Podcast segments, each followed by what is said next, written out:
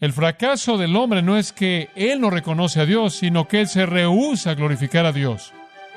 Y si él no acepta a Dios como la fuente, él no va a agradecerle a Dios. Y no agradecerle a Dios es blasfemo.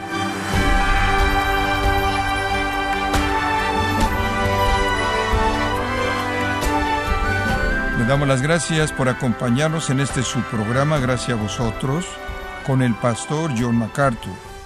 Cuando Adán pecó, Dios pudo haber borrado a la raza humana al ejercitar su ira y comenzar de cero.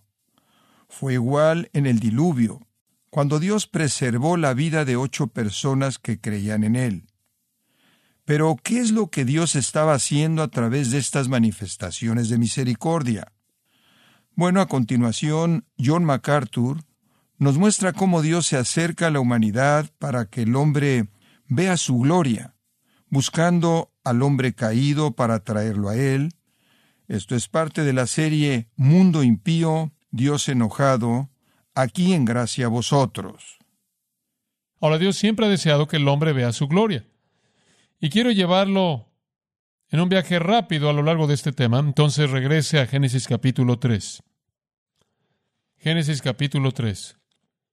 Ahora Dios creó a Adán y Eva y los colocó en este huerto maravilloso y Dios ha colocado su presencia ahí, como también, y dice su presencia estaba en el huerto, y llevamos la presencia de Dios ahí, la gloria Shekinah. Dios, de hecho, se manifestó a sí mismo en algún tipo de luz, alguna forma de luz. Y Adán y Eva inclusive caminaron y hablaron con Dios en el aire fresco del día.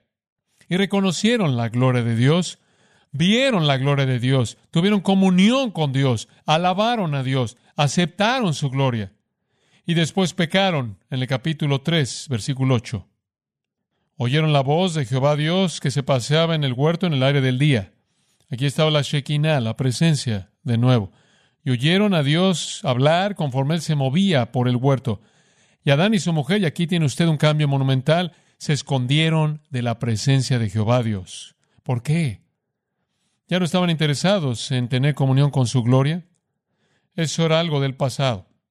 Después vaya usted al final del capítulo, versículo 23. Por lo tanto, Jehová Dios lo expulsó del huerto del Edén para que labrara la tierra de la cual fue tomado. Entonces sacó al hombre y él colocó en el este del huerto del Edén querubines y una espada flameante que se giraba en toda dirección para proteger el camino al árbol de la vida. Adán se rebeló y fue expulsado. Adán vio la gloria de Dios y le dio la espalda. Él es una ilustración clásica de Romanos capítulo 1. Habiendo conocido a Dios, no le glorificaron como a Dios. Dios dijo, obedéceme y no comas del árbol de conocimiento de la bien y del mal, del bien y del mal. Eso es lo que pido de ti, glorifícame por tu obediencia a mi ley. Adán desafió a Dios, guiado por su esposa y la tentación de Satanás. ¿Seréis igual a Dios? Consigue algo de gloria para ti mismo. Sé como Dios, buscaron su propia gloria y fueron expulsados. En otras palabras, tal como Romanos 1 dice, habiendo conocido a Dios, no le glorificaron como a Dios. ¿Diré usted que Adán tiene una excusa si él fuera condenado? En absoluto. Él fue expulsado del huerto porque él tomó su decisión. Él pudo haber obedecido, él tenía el conocimiento, él sabía lo que era percibir y conocer a Dios, pero él le dio su espalda. Y Dios colocó una espada y dijo, se acabó. Ahora Dios pudo en ese punto simplemente haber terminado con la raza humana y haber comenzado desde cero. Pero Dios deseó buscar a la humanidad y dejar que el hombre viera su gloria. Dios quería buscar al hombre pecaminoso caído y traerlo de regreso, y entonces a lo largo de la escritura Dios se esfuerza por revelar su gloria. De hecho, Él llega al punto en el capítulo 12 de Génesis, en donde Él forma una nación especial. Y esa nación está diseñada para ser un vehículo mediante el cual Dios pueda revelar su gloria. Y Dios les da un gran líder llamado Moisés. Vaya al capítulo 33 de Éxodo. Y Dios le había dicho a Moisés, quiero que guíes a mi pueblo, quiero que me representes delante de ellos. Y Dios vino a Moisés para apartarlo para la obra. Versículo 11 de Éxodo 33 dice, y Jehová le habló a Moisés cara a cara, como un hombre habla con su amigo. Dios vino y tuvo comunión con Moisés. Versículo 12. Moisés dice, Señor, tú me dices, guía este pueblo y no me has dicho a quién vas a enviar conmigo. Este es un trabajo grande, Señor. Tienes que estar bromeando. Un par de millones de personas. ¿Quieres que los lleve por todos lados? ¿Quién me va a ayudar? Sin embargo, has dicho, te conozco por nombre y también has hallado gracia a mis ojos. En otras palabras, sé que tú vas a mostrarme gracia y sé que me conoces y sé que estás aquí conmigo, pero no sé si lo puedo hacer solo. Entonces él dice en el versículo 13, si realmente he hallado gracia a tus ojos, este es Moisés hablándole a Dios, muéstrame ahora tu camino para que pueda conocerte y pueda hallar gracia a tus ojos. En otras palabras, haz algo tangible, físico, muéstrame algo, demuéstrate a ti mismo. Versículo 14, Dios dice, muy bien, mi presencia irá contigo. ¿Qué es eso? Oh, esa es la misma presencia que vimos en Génesis 3. Aquí está de regreso. Es la gloria de Dios, la Shekinah de Dios. Y Dios está diciendo, ahora te voy a mostrar mi gloria. Y Dios deseó que el pueblo viera su gloria y respondiera de manera apropiada. Te voy a mostrar mi gloria. Mi presencia irá contigo. Bueno, Moisés todavía estaba siendo escéptico. Entonces en el versículo 18 él dijo, te ruego, muéstrame tu gloria. No puedo aceptarlo por fe. Señor, revélate a ti mismo. Y él dijo, haré toda mi bondad pasar delante de ti y proclamaré el nombre del Señor delante de ti. Tendré misericordia del que tenga misericordia, mostraré gracia al que tenga gracia. En otras palabras, Dios le dice, te mostraré mi nombre, esa es la suma de todos mis atributos.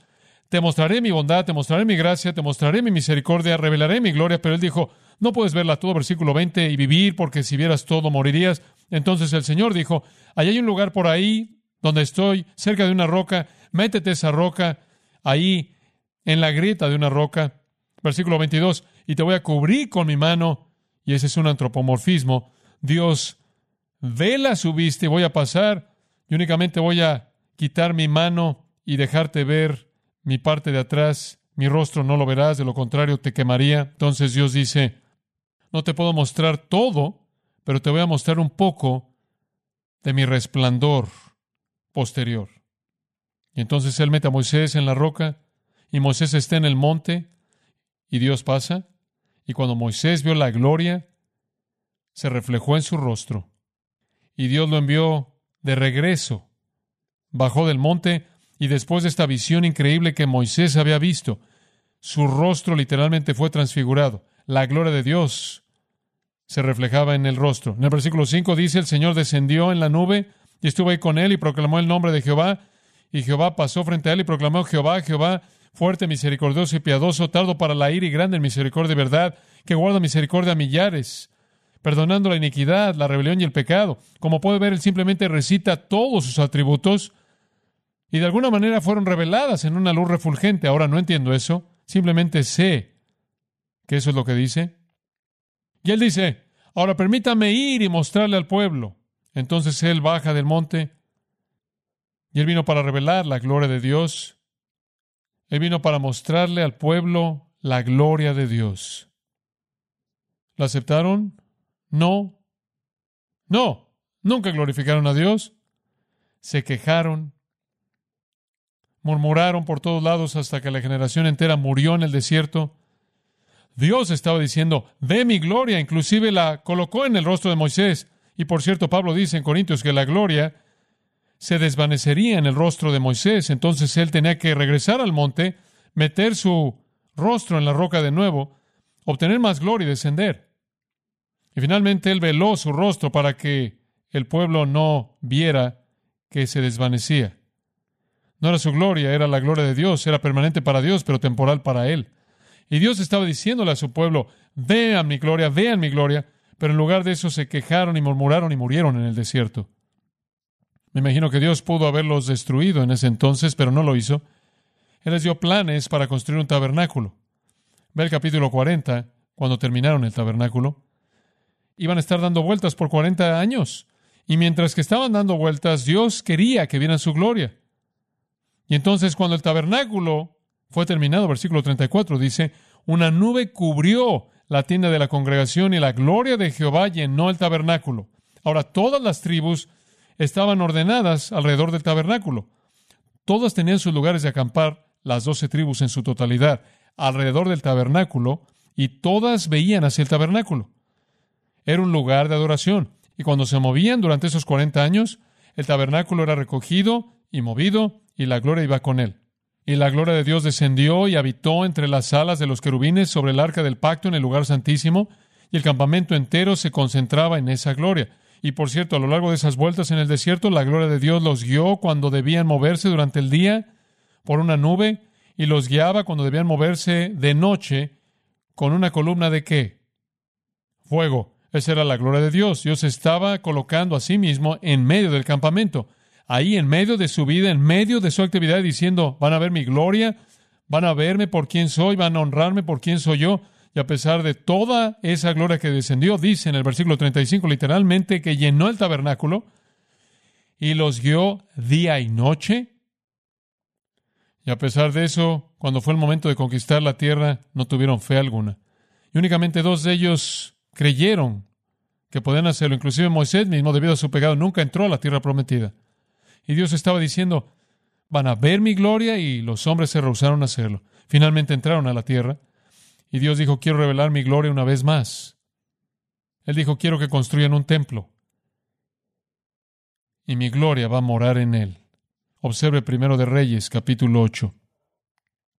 Terminaron el templo, trajeron el arca del pacto al templo y después de que se había acabado las tablas de piedra fueron colocadas ahí. Primero de Reyes 8:10 dice, y sucedió cuando los sacerdotes salieron del lugar santísimo que la nube llenó la casa de Jehová. Los sacerdotes no podían ministrar debido a la nube porque la gloria de Jehová había llenado la casa de Jehová. Y aquí estaba de nuevo en el templo, permanente, ahí en medio de ellos. Este templo increíble, magnífico de Salomón. Ahí en medio estaba la gloria de Dios. Y él estaba diciendo, verán mi gloria. Y después, como tú, Moisés, van a reflejar mi gloria al mundo. Porque Israel debía ser su canal. Y él les estaba preguntando ahí, ¿respondieron?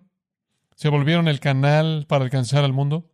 ¿Acaso el templo permaneció como un lugar en donde la gloria de Dios habitó? No.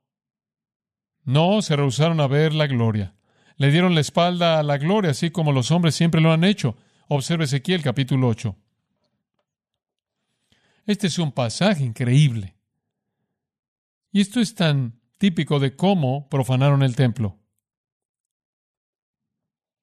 Versículo 4, y aquí allí estaba la gloria del Dios de Israel. Él vio una visión del lugar de adoración, la casa de Dios, y él vio la gloria ahí. Ahí pertenecía. Y me dijo, Hijo de hombre, alza ahora tus ojos hacia el lado del norte, y alcé mis ojos hacia el norte, y aquí al norte, junto a la puerta del altar, aquella imagen de celo en la entrada. Oh, hay un ídolo en la entrada del templo. Hijo de hombre, ¿no ves lo que estos hacen? Las grandes abominaciones que la casa de Israel hace aquí para alejarme de mi santuario. Pero vuélvete aún y verás abominaciones mayores. Y me llevó a la entrada del atrio y miré y aquí en la pared un agujero. En otras palabras, está descuidado. Ni siquiera lo están cuidando. Y miró por el agujero. Me dijo luego, entra y ve las malvadas abominaciones que estos hacen allí. Eh. Entré pues y miré, y aquí toda forma de reptiles y bestias abominables y todos los ídolos de la casa de Israel que estaban pintados en la pared por todo alrededor. Ahora permítame hacerle una pregunta. ¿Fueron responsables y no tenían excusa? Por supuesto que sí. No más que ninguna otra persona. Se involucraron con las serpientes y se involucraron con las bestias abominables y se involucraron en los ídolos porque le dieron la espalda a la gloria del Señor. No querían ver a Dios por quién era Él. Y después usted tiene en el versículo 11, y delante de ellos estaban setenta varones de los ancianos de la casa de Israel, y Hazanías, hijo de Safán, en medio de ellos, cada uno con su incensario en su mano, y subió una nube espesa de incienso. Y aquí usted tiene un grupo de personas ejerciendo la función de un sacerdote, y esa era una profanación y una blasfemia digna de muerte. Y después en el versículo 13, me dijo, pues vuélvete aún Verás abominaciones mayores que hacen estos, y me llevó a la entrada de la puerta de la casa de Jehová, que está al norte, y aquí mujeres que estaban allí sentadas endechando a Tamuz. Luego me dijo, no ves, hijo de hombre, vuélvete aún, verás abominaciones mayores que estas. Y me llevó al atrio de adentro de la casa de Jehová. Y aquí, junto a la entrada del templo de Jehová, entre la entrada y el altar, el lugar más sagrado, como veinticinco varones, sus espaldas vueltas al templo de Jehová y sus rostros hacia el oriente, y adoraban al sol. ¿No has visto, hijo de hombre? Es cosa liviana para la casa de Judá hacer las abominaciones que hacen aquí. Pues versículo 18, también yo procederé con furor. Como puede ver, Dios ha revelado pacientemente su gloria en el huerto y el hombre le da la espalda. Él revela su gloria en el rostro de Moisés y le dan la espalda. Él revela su gloria en el tabernáculo y hacen lo mismo. Su gloria en el templo y contaminan el templo mismo en el cual su gloria mora. Así es con el hombre. En el capítulo 10 usted tiene el acontecimiento más triste en la historia de Israel y Caboz. Significa la gloria partido. Y usted puede leer el capítulo 10 y ver la gloria de Dios dejando el templo. Se va. Versículo 4, la gloria de Jehová ascendió de los querubines y se colocó por encima de la puerta de la casa. Y la casa estaba llena de la nube y el patio estaba lleno del brillo de la gloria de Jehová. Ese es el primer lugar. Simplemente sale del lugar santísimo y se mueve al patio. Y si usted lo sigue después, se mueve a la parte de arriba y después se mueve y pasa a estar sobre un monte y después se va. Los hombres siempre han rechazado la gloria de Dios. Dice usted, ¿acaso Dios la volvió a enviar? Sí, una vez más. El Evangelio de Juan, capítulo 1, versículo 14 y aquel verbo fue hecho carne. ¿Quién es ese? Cristo.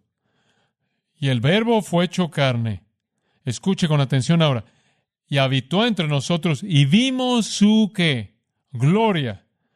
Gloria como del unigénito del Padre, lleno de gracia y de verdad. ¿Cuándo es que Dios reveló su gloria? En Cristo.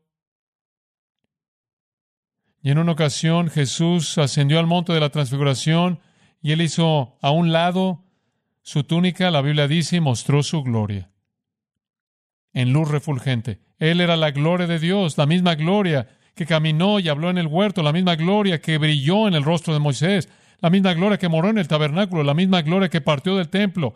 Esa misma realidad, el Dios viviente vino en un tabernáculo humano, un templo humano, una cara humana, y caminó y habló en este mundo. La gloria de nuevo, diciéndole al hombre, van a verme por quién soy yo. Y él demostró amor, y él demostró misericordia, y bondad, y fortaleza, y poder, y sabiduría, y verdad, y todo atributo de Dios. ¿Y qué le hicieron? ¿Qué le hicieron? Lo mataron. Pero así es con el hombre, ¿lo ve? Entonces, cuando usted quiere venir y decir, bueno, ¿acaso Dios es justo al condenar a los hombres? Hágase usted esta pregunta. ¿Acaso el hombre de manera repetida a lo largo de su historia ha conocido a Dios, visto su gloria y le ha dado la espalda? Inclusive Israel. Con la revelación completa hizo eso. ¿Por qué esperaríamos algo diferente de eso por parte de un pagano?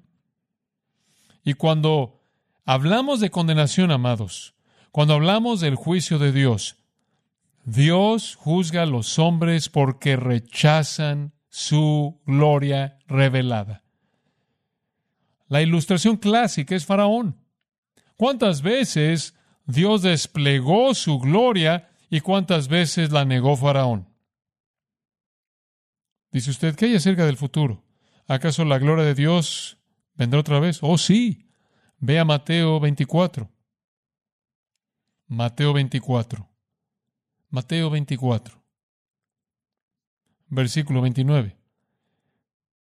Inmediatamente después de la tribulación de esos días, el sol será oscurecido y la luna no dará su luz y las estrellas caerán del cielo y las potencias de los cielos serán conmovidas. Una palabra viene a mi mente cuando leo ese versículo. ¿En qué palabra piensa usted? Comienza con una O. Oscuridad. ¿Escuchó eso? El sol está oscuro, la luna no da su luz, y si el sol está oscuro y la luna no da su luz, y las estrellas caen del cielo, los cielos se colapsan, oscuridad total. Y entonces aparecerá la señal del Hijo del Hombre en el cielo, y entonces todas las tribus de la tierra que llorarán, y verán al Hijo del Hombre descendiendo en las nubes del cielo con poder, y esta es la primera vez que jamás ha sido afirmada de esta manera, gran gloria. ¿Lo ve? Todas las luces se apagan y después viene la revelación Shekinah refulgente de la gloria de Dios. Y después su gloria llenará la tierra en la maravilla de su reino.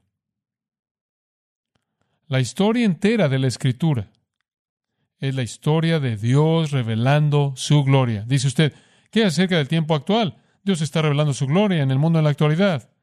¿Sabe usted eso? ¿Quiere saber cómo? Colosenses dice, Cristo en vosotros la esperanza de qué? De gloria. Alza la gloria, Efesios, en la iglesia. Yo creo que somos el reflejo de la gloria de Dios en el mundo en la actualidad. Y tampoco nos escuchan. Como puede ver, el hombre siempre rechaza la gloria de Dios. Ahora regresemos a Romanos 1. Ahora usted tiene un contexto para este versículo. Pues habiendo conocido a Dios y todos los hombres lo conocieron simplemente debido a su revelación en la creación. Y debido a que Cristo es la luz que alumbra a todo hombre que viene al mundo, esa es la promesa de la Escritura. Pero habiendo conocido a Dios, no le glorificaron como a Dios debido a su propia soberbia, y observe lo que sucede. Ni le dieron gracias. En otras palabras, no reconocen que todo lo que poseen Dios se los dio. El fracaso del hombre no es que él no reconoce a Dios, sino que él se rehúsa a glorificar a Dios. Y si él no acepta a Dios como la fuente, él no va a agradecerle a Dios. Y no agradecerle a Dios es blasfemo porque Dios ha provisto todo lo que hay y Él es tan bueno. Él inclusive hace llover sobre justos e injustos. En lugar de glorificar a Dios y tener corazones agradecidos, observe esto, se envanecieron o vacíos en sus razonamientos. Una afirmación muy interesante. La palabra razonamiento significa pensamientos y se volvieron vacíos en sus pensamientos. En otras palabras, si usted rechaza a Dios, usted tiene una mente vacía Usted ha creado un vacío. Filosofía humana vana, perversa, razonamientos, reflexiones obstinadas. Se quedaron con pensamientos vacíos, inútiles, maneras de pensar sin propósito, sin dirección, inútiles. Van de la verdad a la vaciedad. Pero ese vacío no se queda vacío por mucho tiempo. El versículo 21 dice que aspira tinieblas. Y eso representa todo el mundo de suciedad y basura y pecado y vileza y maldad. Entonces el hombre tiene una historia que es devolucionaria, no evolucionaria. Él conoce a Dios, él no va a glorificar a Dios, él no quiere glorificar a Dios, él no quiere estar agradecido, él es demasiado soberbio y cuando él saca a Dios de su vida, él crea un vacío y ese vacío son sus propios pensamientos vacíos y en ese vacío viene la oscuridad de maldad que llena su corazón insensato. Los hombres, habiendo rechazado a Dios, ya no pueden encontrar la verdad. Y eso es lo que Jesús dijo en Juan 8:45. Debido a que yo os hablo la verdad, no me oís, porque no hace eco en ustedes. El hombre natural no percibe las cosas de quién? De Dios. Son locura para él debido a que su mente está llena de pensamientos insensatos, vacíos, malignos. Ese es el legado del rechazo del hombre a glorificar a Dios. Y no solo es tinieblas intelectuales, es tinieblas morales también. Y usted lo ve todo el tiempo. Usted lee de las cosas torpes que los filósofos escriben. Usted escucha los programas de radio y lee los artículos en el periódico y oye toda esta reflexión insensata, vacía de filosofía humana que no tiene contenido de verdad en absoluto, pero es lo único que le queda al hombre. Me recuerda de un evolucionista que escribió en la primera página de un artículo que leí en una revista de la evolución. Él dijo, me rehúso a creer en un Dios Entonces, ¿qué otra alternativa tengo fuera de la evolución? Por lo menos él fue honesto. Lo único que tiene es una multitud de ideas absurdas, vacías. Es lo único que le queda. Y sabe una cosa, algunas veces me abruma esto conforme veo al mundo viviendo que simplemente me quedo boquiabierto ante la insensatez y la falta de esperanza total. Y lo que lo hace tan increíble es que el hombre piensa que él es tan inteligente. Versículo 22. Profesando ser que sabios, mientras que todo el tiempo son necios.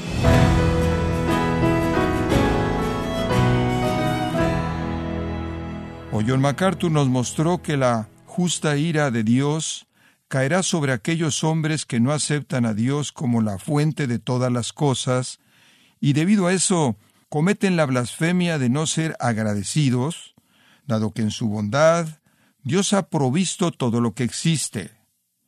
Estamos en la serie Mundo impío, Dios enojado, aquí en gracia a vosotros. Y quiero recordarle, estimado oyente, que tenemos a su disposición el libro El Evangelio según Dios, escrito por John MacArthur, presentando el capítulo de Isaías 53 como el más notable del Antiguo Testamento, que es llamado acertadamente el primer Evangelio. Puede adquirirlo en nuestra página en gracia.org o en su librería cristiana más cercana. Y quiero recordarle, estimado oyente, que puede descargar todos los sermones de esta serie Mundo impío, Dios enojado, así como todos aquellos que he escuchado en días, semanas o meses anteriores, animándole también a leer artículos relevantes en nuestra sección de blog en gracia.org. Si tiene alguna pregunta o desea conocer más de nuestro ministerio, como son todos los libros del pastor John MacArthur en español o los sermones en CD que también usted puede adquirir, escríbanos y por favor mencione la estación de radio por medio de la cual usted nos escucha en gracia a vosotros. Es importante conocer no solo el país y ciudad de donde usted nos escucha, sino también la radio. Para quienes contactan nuestro ministerio por primera vez, pueden solicitar una copia del mensaje de promoción sin costo alguno, un mensaje por oyente únicamente. Si usted vive en los Estados Unidos o Puerto Rico, escríbanos a Gracia Vosotros, P.O. Box 4000, Panorama City, California 91412. O puede escribirnos a través del siguiente correo electrónico radio arroba gracia.org. Y queremos agradecerle desde el fondo de nuestro corazón su tiempo y sintonía, y en nombre de John MacArthur y del personal de este organismo, invitarle para que nos acompañe en la próxima edición y así juntos continuar desatando la verdad de Dios un versículo a la vez, en gracia a vosotros.